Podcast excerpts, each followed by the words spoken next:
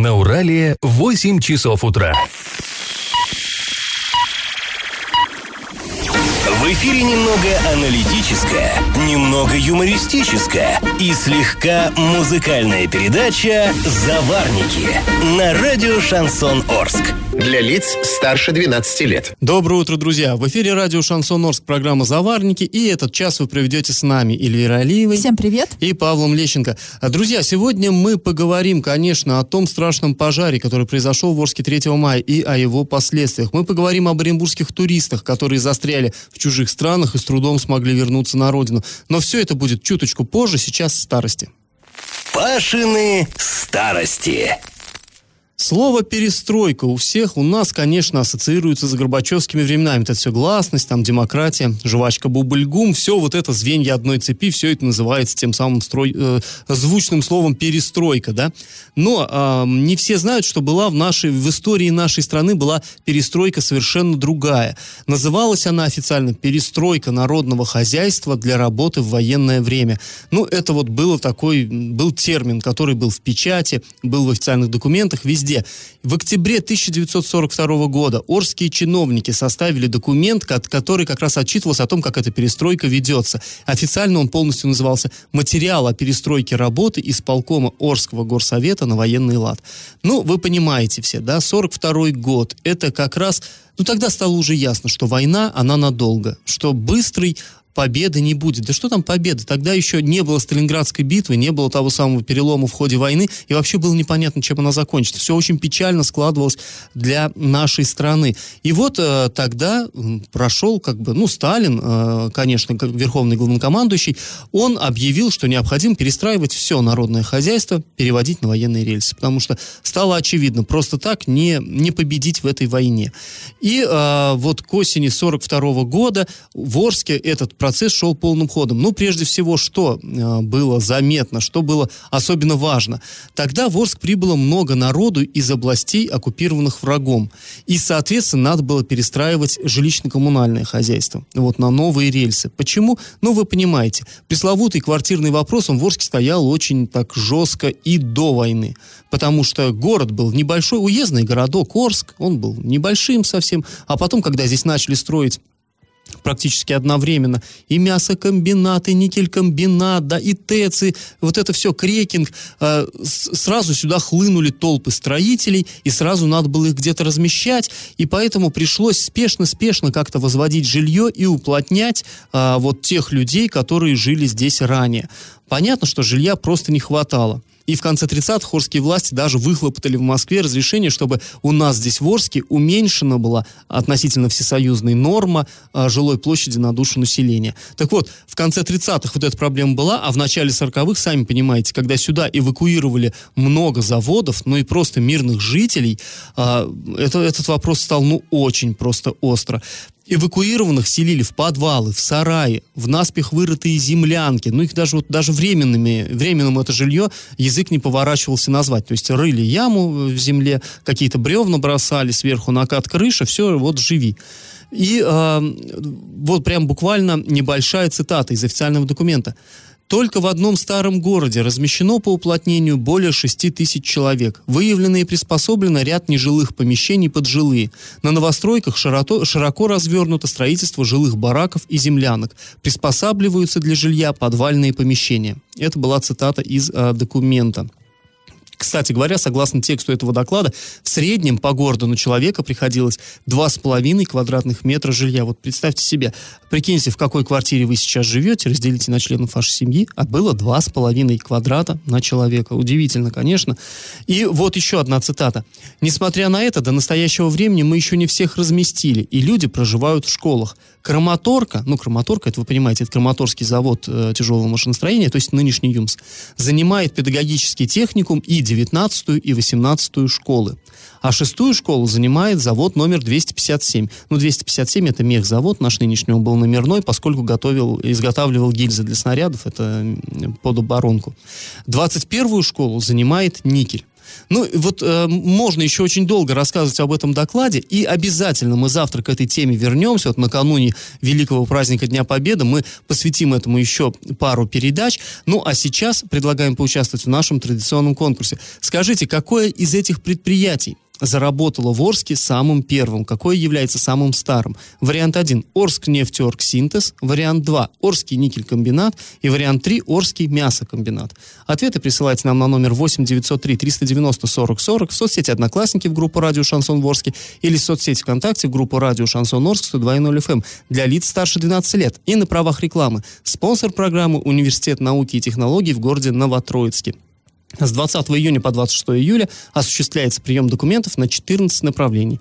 Телефон 67 96 17. Адрес Фрунзе 8. Галопом по Азиям Европам! Вторник, 7 мая, в Оренбургской области объявлен нерабочим днем для муниципальных предприятий и учреждений. А учреждения других форм собственности, то есть коммерческие, будут уже самостоятельно принимать решение о том, давать ли в этот день своим работникам выходной или не давать. А на 7 мая в 2019 году выпадает Радоница, напомним, день поминовения усопших. В Орске 4 мая официально открылся мотосезон. Любители двухколесных железных коней съехались со всей Оренбургской области. Мо- мотоциклисты собрались на площади площади Шевченко, а затем поехали колонны по улицам города. Ревущая колонна, состоящая из байков, спортивных и гоночных мотоциклов, растянулась на несколько десятков метров. И праздничная встреча вот этих вот мотоциклистов продлилась до самого вечера.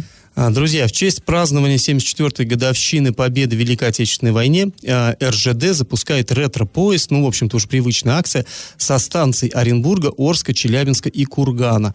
Совре- а, составы современных купейных вагонов поведут действующие паровозы серии П и Л. Ну, то есть вот настоящие, те самые паровозы, которые работали в годы Великой Отечественной войны. В поездке отправятся 340 ветеранов. На станциях отправления пройдут праздничные мероприятия. Паровоз Л 4429 проведет поезда по двум маршрутам Орск-Кувандык и Оренбург-Новосергиевка-Бузулук. А сразу после небольшой паузы мы с вами поговорим о сложной ситуации, в которую попали туристы Оренбургской области. И на правах рекламы спонсор программы Университет науки и технологий в городе Новотроицке. Бюджетная форма обучения, ежемесячная стипендия до 12 тысяч рублей, квалифицированный преподаватель, научные исследования, гарантия трудоустройства. Телефон 67 96 17, адрес Фрунзе 8. И как это понимать? А туристы из Оренбургской области попали в достаточно такую сложную ситуацию со своим отдыхом. А за это они, наверное, должны сказать спасибо комп- авиакомпании «Азурейр». Но, в общем, какая ситуация? 3 марта жители Оренбурга застряли в Дубае. Около 200 пассажиров. Вылет самолета несколько раз переносили. Почему переносили? А, ну, не- непонятно. Пассажиры говорят, что из-за технической неисправности самолета авиакомпания «Азурейр», она никак не комментирует этот момент. Ну, поэтому мы здесь, конечно Ну, же, пока, не можем наверное, ничего трудно что-то прокомментировать, так Да. по горячим следам. а, спустя сутки вылет все-таки назначили, но часть пассажиров сбунтовалась и отказалась лететь на этом самолете. Люди начали переживать, что самолет просто неисправен, и в итоге 136 человек полетели в Оренбург этим рейсом. Остальные 104 человека остались в Дубае ждать резервный борт. А, и как бы тут все бы ничего, да, но на самом деле э, немножко нестандартная ситуация. Я не помню еще ни разу, чтобы пассажиры вот так вот э, были взвинчены настолько, чтобы действительно отказаться лететь на самолете на свой страх и риск. Но вы все понимаете, да, что авиакомпания могла бы теоретически их просто бросить в этой стране, и все. Люди просто, ну, не согласились пройти на борт, там сошли с трапа. Ну и вообще интересно, как э, самоорганизовались люди, они там устроили голосование, то есть вот это все... 104 человека просто в едином порыве. Но а, как бы комичность ситуации есть, да, и комичные моменты в этой ситуации, но не для пассажиров, скорее всего. Ну так вот, если со стороны наблюдать. В Анталии тем, в, в это же время, вот в этот же момент, когда в Дубае те 100 человек ждали резервный борт, борт, туристы из Анталии должны были вернуться в Оренбург. Это был другой самолет этой же авиакомпании. И руководство авиакомпании вдруг решило, что борт должен по пути залететь в Дубай и забрать тех пассажиров, которые отказались рядом, улететь. попутка. Да, по- на попутке просто, знаете, метнитесь в Дубае, захватите своих соотечественников. На минуточку, да, Анталия, Оренбург, там около пяти часов полета, а из-за этого крюка Анталия, Дубай, Оренбург люди сделали, просто 11 часов в самолете провели, вот именно вот эти вот турецкие туристы, скажем так. И тут снова возник скандал. Уже пассажиры рейса Анталия-Оренбург подняли бунт, отказались а, делать вот этот крюк, и 190 пассажиров все-таки смирились и полетели в Дубай за своими вот а, однополчанами, но 30 человек сошли с трапа и остались в Турции. В Турции они находятся до сих пор. Не совсем понятно, как они сейчас будут добираться домой потому что самолет за ними особо не торопится. Среди вот этих вот 30 людей есть люди с очень сложными заболеваниями. Кому-то нужен инсулин, кому-то, в принципе, нужна медицинская помощь. Ну, в общем, такая ситуация возникла. Из-за всей вот этой катавасии, ну, в общем, э, в итоге жители, э, пассажиры Дубая, Оренбург, они долетели на вот этом рейсе Анталия, Оренбург. Вот, понимаете, как запутанно даже говорить об этом сложно. А, но, э, в общем, из-за этого всего чуть не был сорван отдых тех туристов, которые ждали в Оренбурге этого самолета, чтобы улететь, опять же, в Анталию отдыхать, ну, в Турцию.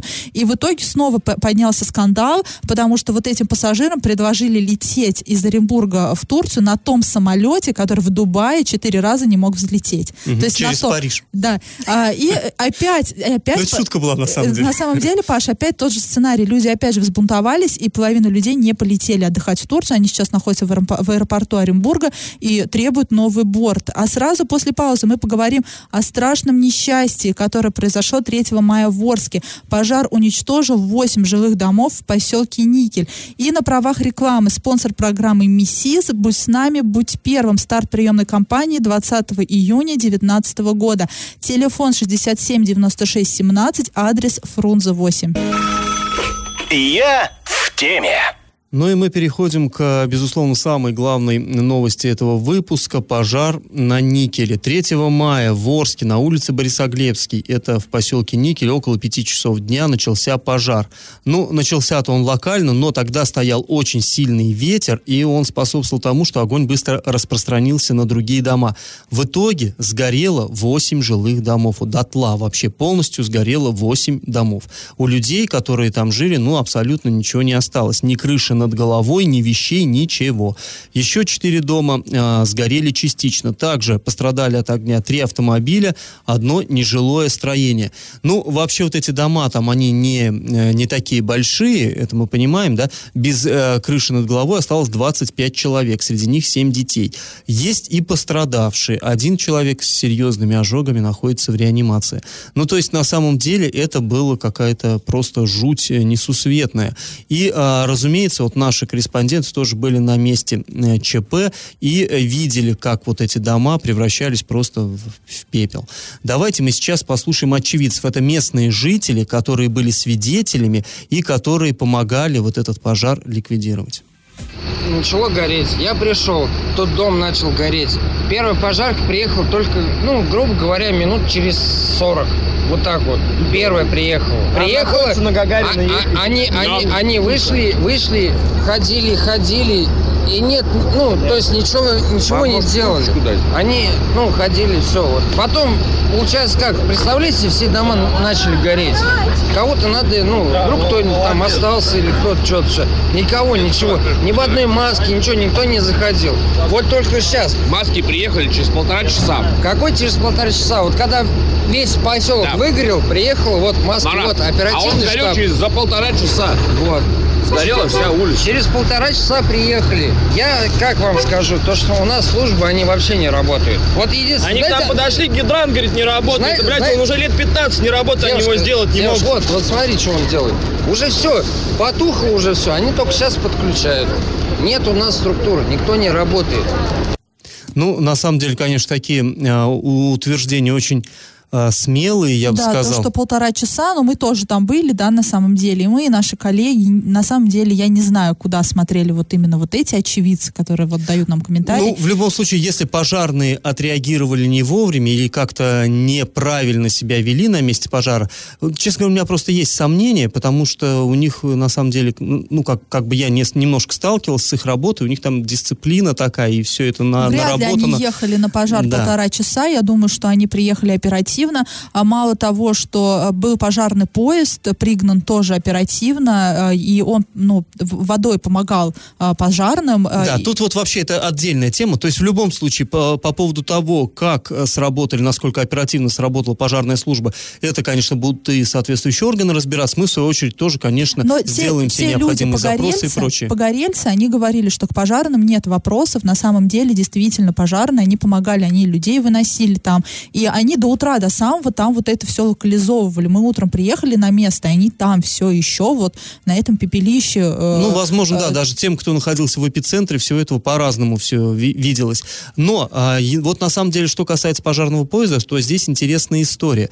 Дело в том, что э, выяснилось, вот опять-таки, как, как нам это виделось там на месте происшествия, что не работали действительно вот эти гид- гидранты, и, ну, как вы понимаете, машина подъезжает, да, там сколько у нее запас воды-то невеликий, а тушить надо было, сами понимаете, больше десятка домов, соответственно, вода израсходовалась, где брать? Там уже и САТУ подвозила воду, и вот этот самый пожарный поезд, то есть приходилось выкручивать, это слава богу, там вот действительно рядом рельсы, и мог подойти этот пожарный поезд. А если бы загорелся другой где-то в другом ну, районе Орска, где нет рельс? И это... есть официальная информация по поводу того, что стало причиной а, пожара, а, неосторожное обращение с огнем при проведении огневых работ. Как бы немножко не конкретизирует МЧС, но а, федеральные СМИ пишут, что просто кто-то проводил сварочные работы, кто-то из местных жителей, у кого, скорее всего, тоже сгорел дом, и это просто стало причиной пожара. Сейчас возбуждено уголовное дело, и также будут проведена проверка в отношении администрации Орска, вот по поводу этих гидр, гидра, гидрантов э, в том числе. Ну вот это, да, э, эта тема действительно, пожалуй,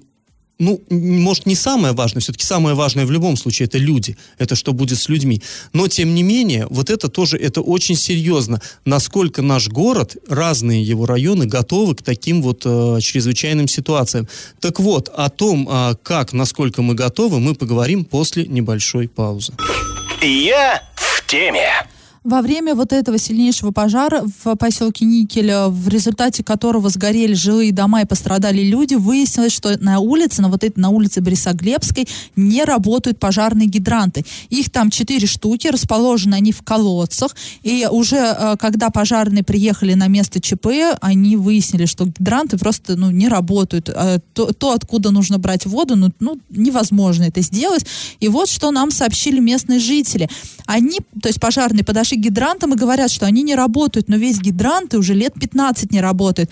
Там они, э, ну, из-за этого сложно было что-то сделать оперативно. Три года назад горел на этой улице дом, возле которого мы сейчас стоим. Он тогда сгорел полностью, а гидранты не работали. И знаете, откуда сейчас вода? Вон там дальше железнодорожный состав. Ну, это, понятное дело, прямо на месте. В ЧП во время пожара брался комментарий, и э, воду пожарные брали э, из... Э, ну, из того пожарного поезда, поезда да. да. И мы обратились за комментарием к первому заместителю главы города Орска Дмитрию Аниськову по поводу вот этих вот самых гидрантов. Давайте его послушаем гидранты не работали. Пожарным приходилось закачивать воду из пожарного поезда. Пожарными разговаривали, они говорят, что лет 15, ну больше 10 точно не работают гидранты. Будете проверять ситуация или как? Ну, конечно, да, будем смотреть, какие гидранты работали и нет. Но поезд был оперативно организован, и вода вовремя подвозилась, закачивалась. Ну, в САТУ отдельно было организованы емкости для подвоза воды, а с бочкой работала. Ну, и э, совещание прошло. Какие итоги можете озвучить? Пока еще рано. Погорельцы определены, с правоустанавливающими документами ведется работа, и, соответственно, будет приниматься решение. Сегодня уже принимается решение по выплате по 30 тысяч рублей из Министерства социального развития. Ну а дальше с областным КЧС будем дальше работать и определяться.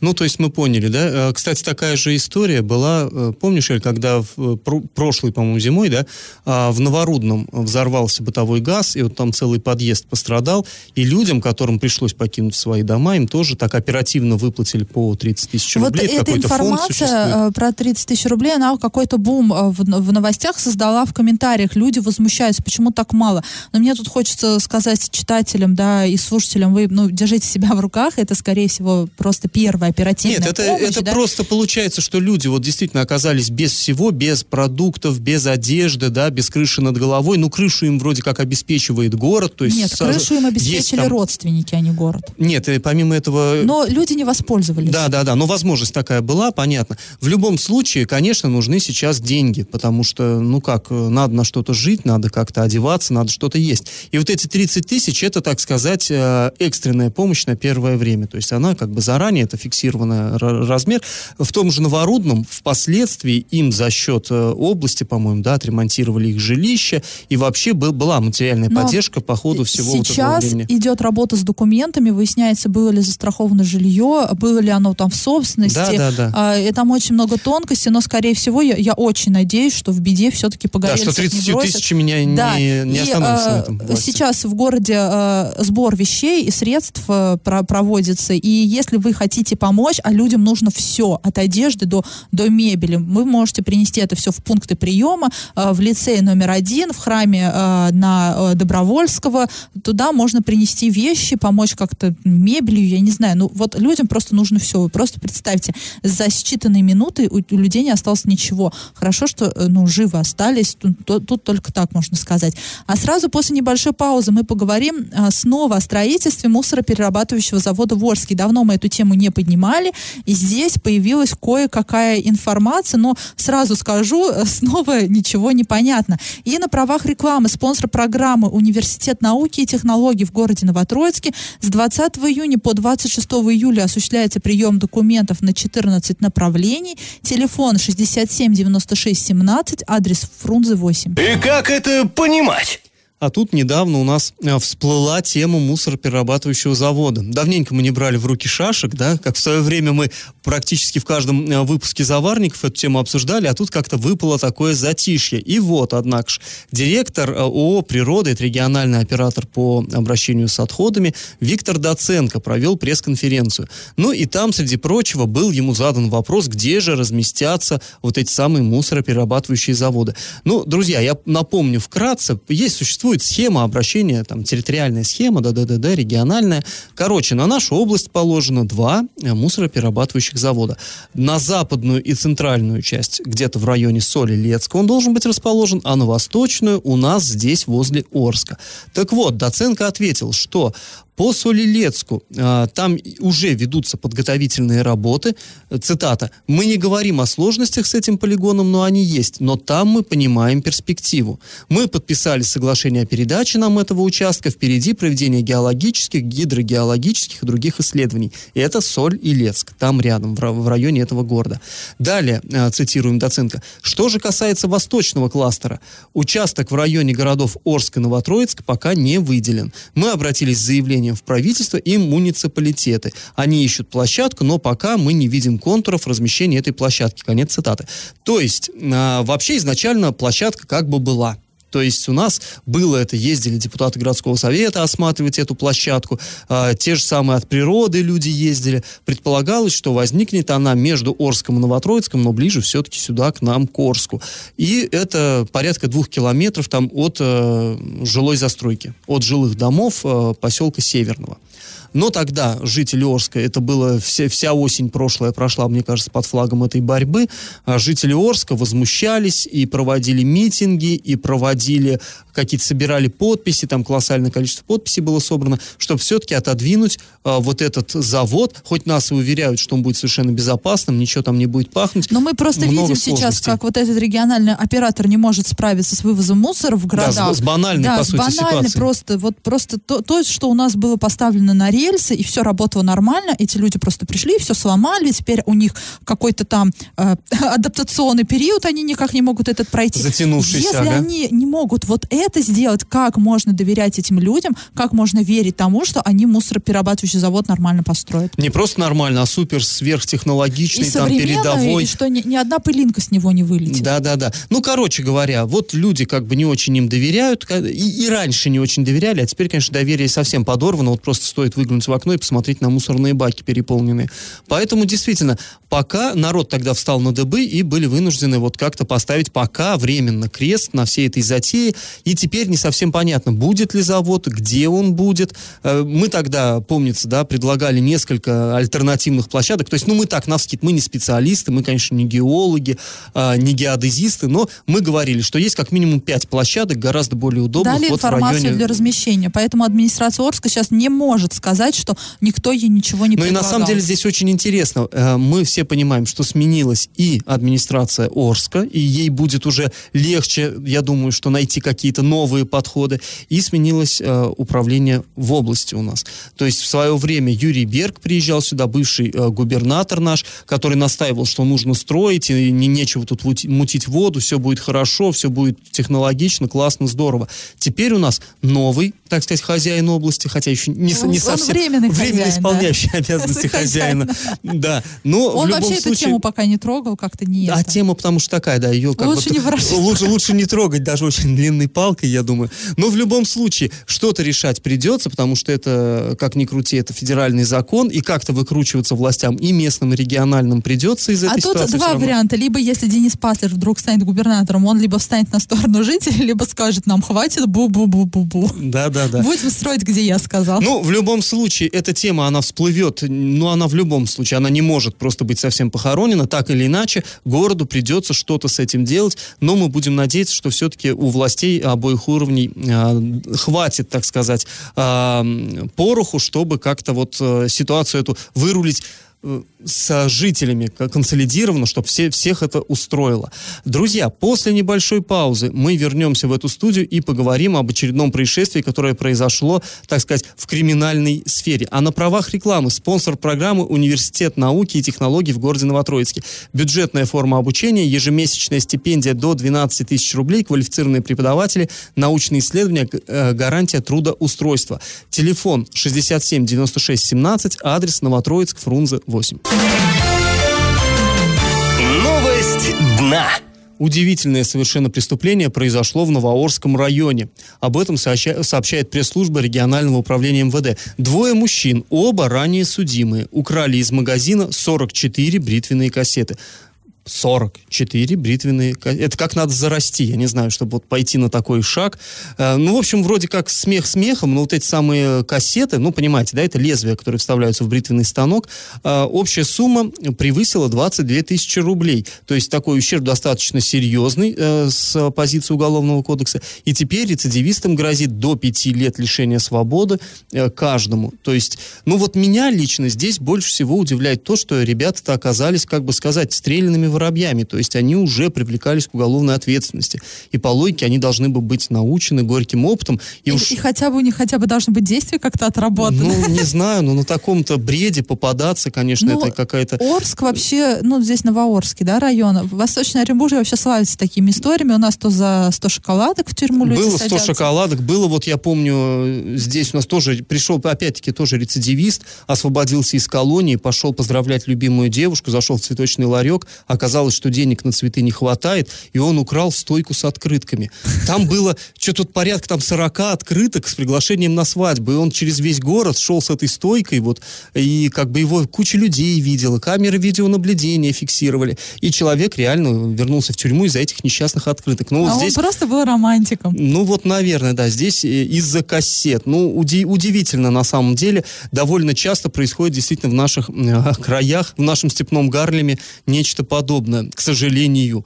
А, друзья, а, напоминаем, что мы принимаем от вас заявки в рубрику «Накипело». Если что-то есть, что вас беспокоит, не держите в себе, пишите нам во все мессенджеры по номеру 8 903 390 40 40 в соцсети «Одноклассники» в группу «Радио Шансон Ворске» или соцсеть ВКонтакте в группу «Радио Шансон Орск» 102.0 FM для лиц старше 12 лет. Раздача лещей. Ну что ж, мы подводим итоги нашего конкурса традиционного. В начале программы я спрашивал, э, какое из этих предприятий заработало в нашем городе первым. Ну, никель-комбинат выдал первый чистый никель в феврале 1938 года. А, Орск нефтеоргсинтез, который тогда назывался Крекингом, выработал первый литр бензина в январе 1936 года, то есть на два года раньше. А вот мясокомбинат заработал еще летом 1935 года. Причем основан-то он вообще был 7 ноября 1931 года. Собственно говоря, это первое такое такое по-настоящему крупное предприятие нашего города. Это старейшее. А, так вот, правильный ответ сегодня три. И победителем становится Александр. Поздравляем его. Друзья, на правах рекламы спонсор программы «Миссис» «Будь с нами, будь первым». Старт приемной кампании 20 июня 2019 года. Телефон в Новотроицке 67 96 17, адрес Фрунзе 8. Слушайте нас на подкастах в разделе «Заварники» на сайте урал56.ру для лиц старше 16 лет, на своих мобильных в App Store, Google Play. А мы сегодня с вами прощаемся. Этот час вы провели с Эльвирой Алиевой и Павлом Лещенко. Пока, до завтра. Завариваем и расхлебываем в передаче «Заварники». Каждое буднее утро с 8 до 9.00 на радио «Шансон Орск». Для лиц старше 12 лет. Радио «Шансон». СМИ зарегистрировано Роскомнадзором. Свидетельство о регистрации Л номер ФС 77 68 373 от 30 декабря 2016 года. Для лиц старше 12 лет.